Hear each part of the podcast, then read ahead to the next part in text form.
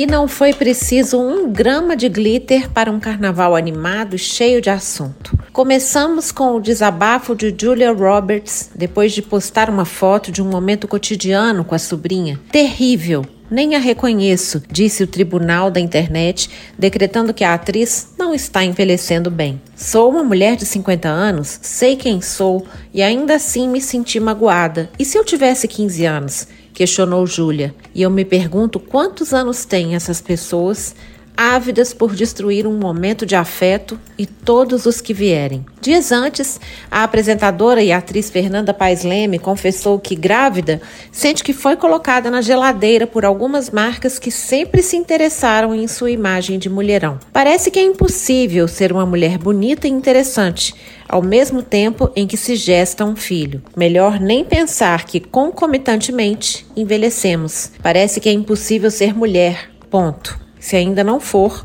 a Inquisição virtual trata de tornar. Mal sabem os críticos que uma mulher em plena menopausa pode estar vivendo a melhor fase da vida. Não só é possível, como é normal para Paula Bergamin ter 62 anos, três filhos e cinco netos, estar apaixonada e comemorar uma década como rainha de bateria. É possível ser Viviane Araújo, ter 48 anos e enfrentar o etarismo que tenta a qualquer custo colocar a sua idade no lugar da sua identidade. É e um sucesso ser linda, segura de si e feliz como Jojo Todinho. É possível até não gabaritar nada disso e ainda assim se sentir feliz e plena. Como também se pode comemorar mais um ano de vida sem jogar fora todas as idades anteriores, como nos lembrou Jennifer Aniston ao soprar 55 velhinhas em pleno carnaval. A sabedoria é fazer de cada aniversário uma celebração do conjunto da obra. E por falar em obra,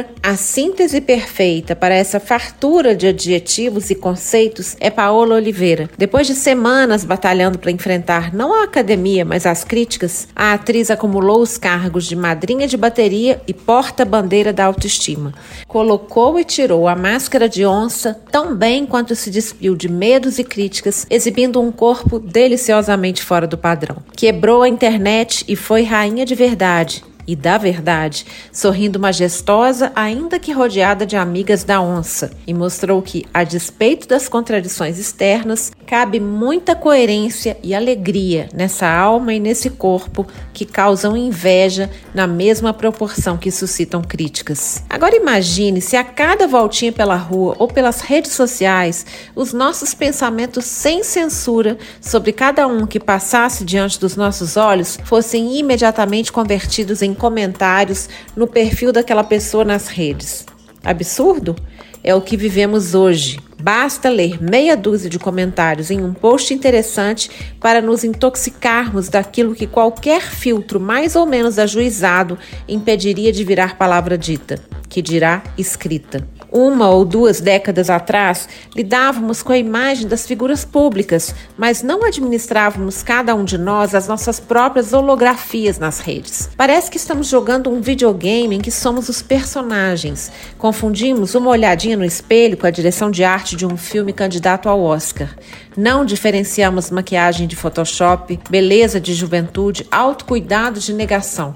Não reservamos nem um milímetro de espaço para o sofrimento, a dúvida, o erro, a distração, a espontaneidade. E depois compramos cursos para tentar aprender a ser de verdade. As imagens que aparecem todos os dias nas redes são uma representação precária de nós mesmos, não a vida real. Demos vida própria aos nossos avatares e nos desconectamos da realidade. Numa espécie de desumanização coletiva, passamos a acreditar que o virtual nos protege a identidade, como o vidro do carro supostamente nos esconde no trânsito. Num torpor de anonimato, vomitamos pensamentos em forma de comentários, sem escrúpulos. E as consequências? Elas sim são de verdade. Este não é mais um texto sobre padrão. É um texto sobre a obscenidade de expor não os corpos, sarados ou não, mas as mentes obcecadas pelo corpo e pela imagem do outro, ou, para ser mais precisa, da outra. Mentes que se negam a aceitar o envelhecimento como parte do jogo, aterrorizadas por verbos humanos como padecer e perecer. O carnaval é festa pagã assumida, mas a quarta-feira de cinzas sempre chega. Hora de questionar o pecado do julgamento, do palpite infeliz, do comentário destruidor de quem morre de medo de encarar o espelho e seus efeitos nocivos e em dominó. O que é belo, afinal? Onde mora a verdadeira beleza? No livro A Coragem de Ser Você Mesmo, Brené Brown diz: De perto é mais difícil odiar o outro. Aproxime-se. Um bom conselho para encerrar essa coluna. Não se esqueça de se aproximar também de quem está do outro lado do espelho. Eu sou a Cris Paz, no Instagram, arroba.